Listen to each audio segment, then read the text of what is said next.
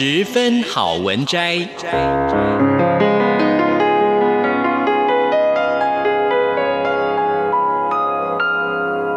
十分钟的心灵补给站。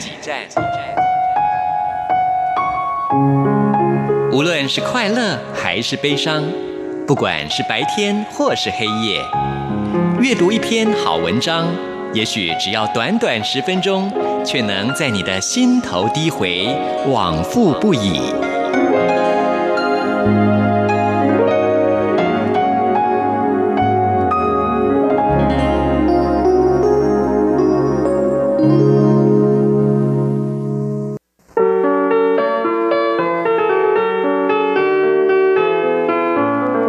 亲爱的朋友，欢迎您收听今天的十分好文摘，我是朱佳琪。今天想跟大家分享的这本书呢，是宝瓶文化所出版的《微笑忧郁》，副标是“社群时代日益加剧的慢性心理中毒”。在我跟大家分享书摘之前呢，我想先跟大家解释一下，到底什么叫做微笑忧郁哦。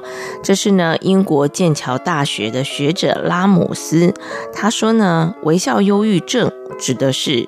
有忧郁问题，但却成功的将问题隐藏的人，这样的人表面上看起来很快乐，实际上呢，内心是非常忧郁的。那微笑忧郁跟你我有什么关系呢？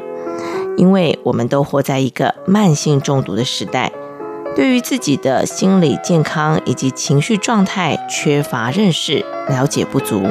更重要的是，我们都被社群软体绑架了。不止重度成瘾，而且还戒除不了。我们的喜怒哀乐被别人的留言跟讯息，还有多少个赞牵着鼻子走。其实你真的想一想啊，自己是不是也面临了这样的状况呢？也许，呃，只是因为程度的差异吧。但说实在的，当你发现到说，哎，你 PO 了一篇文章，为什么那个谁没有来按赞？或者是你 PO 了一篇文章，你会发现到说，什么样的？这个主题好像按赞的次数比较多，什么样的主题按赞的次数比较少？你可能对于这件事情的评价也就有所高低。那么这些影响跟想法其实都是隐藏性的，它可能不会立即造成你生活上或情绪上的大的问题，可是它会渐渐的去改变你一些想法。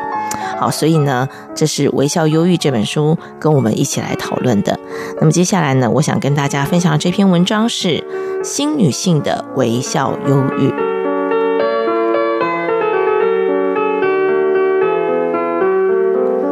她看起来很好，时髦靓丽，生活自主、经济独立的都会女子，完全符合这个新时代的女性典型，看起来过得自由惬意。以前只羡鸳鸯不羡仙，现在人们呢更羡慕能一个人自由自在、快乐似神仙。她无需依靠男人来获得经济上的安全感，她也没有结婚以及家庭，没有去满足社会对于适婚年龄女子的期许。再不结婚就是大龄女子了，结了婚却没当妈妈，生儿育女就是不完整的女人。这些框架跟束缚都不存在。因为她并没有选择福音传统教条跟权威，她选择了她要做她自己。确实，整体而言，客观来看，她过得不错，没有所谓的家累，没有罹患重大疾病，多数时间呢都可以做自己想做的事。工作就是他的生活重心。工作以外的时间，他可以去学习国标舞，可以拉大提琴，可以爬山，可以攀岩，也可以自主安排一趟出国的远行。然而，他还是感受不到快乐，多数时候也隐藏起不为人知、没有人能够真正理解的忧郁。他让我回想起多年前看了一部相当发人深省的日剧，叫做《恋爱偏差值》。故事第一章的主角由中谷美纪主演，她饰演的是一个走不出失恋阴影、工作不太顺遂，还有朋友落井下石的单身女子。剧中她心中满是痛苦跟压力，所以呢，在没人看见的时候，就透过暴饮暴食、狂嗑面包来缓解情绪及回避痛苦。他们没有三明治世代所谓的上有高堂要照顾，下有幼儿嗷嗷待哺，看起来生活压力应该是相对许轻松许多。至于呢，心情推论下来也应该是很快乐的，跟忧郁怎么样都沾不上边，难以产生关联吧。然而却不是如此，每个人都有自己的落寞，优秀的人也会在迈向成功过程当中经历种种不顺遂以及挫折。没有人能够事事顺心，也没有人可以点石成金。尽管在事业上相当争气，能够独当一面，主动开发及拓展版图，一连开了好几个据点，甚至于成了杰出人士的代表，因而接受各大媒体采访，还上了新闻。但事业上的全力投注，是不是也代表着其他部分缺少了关注呢？甚至于那些部分正隐藏着不便外人道的痛苦。微笑忧郁常见于完美主义倾向明显的族群。完美主义的特征就是建立一个不符实际、过度严苛的标准，并且不断的追求，认为自己必须要达成理想中的标准，最好还能够超标，无视于结果可能对于自己不利，甚至于有所危害。这样的人执行力很强，目标完成度也很高，因为他们不会轻易的放过自己，认为自己必须完美，近乎苛求，一切吹毛求疵，只为了达到更好的结果。然而，这也带来了忧郁的可能性，因为他们会去放大自己没做到、做不好的地方，并且呢，把过程中已经出现的情绪讯号。提醒他身心可能已经超载的指标，通通压抑下来，加以否认、无视，甚至于干脆忘掉。有些人可以知道，也能够承认自己正在压抑不满的情绪，正在忍让让自己不舒服的人，正在勉强自己待在讨人厌的环境。而有些人则是把忧压抑呢压到更深层的意识，连自己正在压抑都没有发现，仍旧是笑容满面的。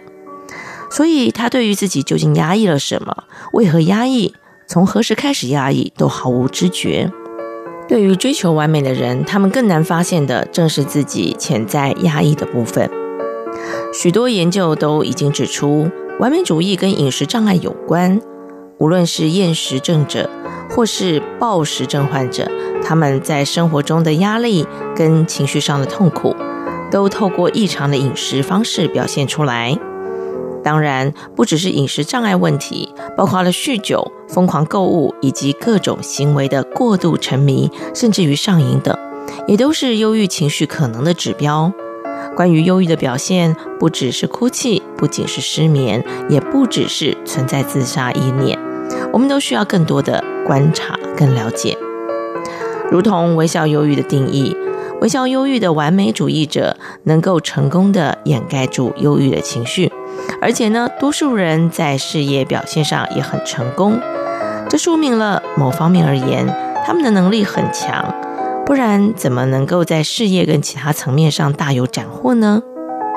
也因此，若他们真的打定主意，决心要结束生命，那也可能就这样成功了。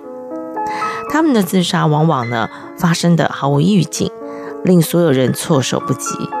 身边的人完全没有发现他早已微笑忧郁，原来多数时候他都在压抑忧郁，甚至于潜在的压抑所有让他难过痛苦的心事，到深深的谷底。他总是露出微笑，总是看起来很好，甚至于极度的好，以至于关心他的人难以及时发现，甚至提高警觉。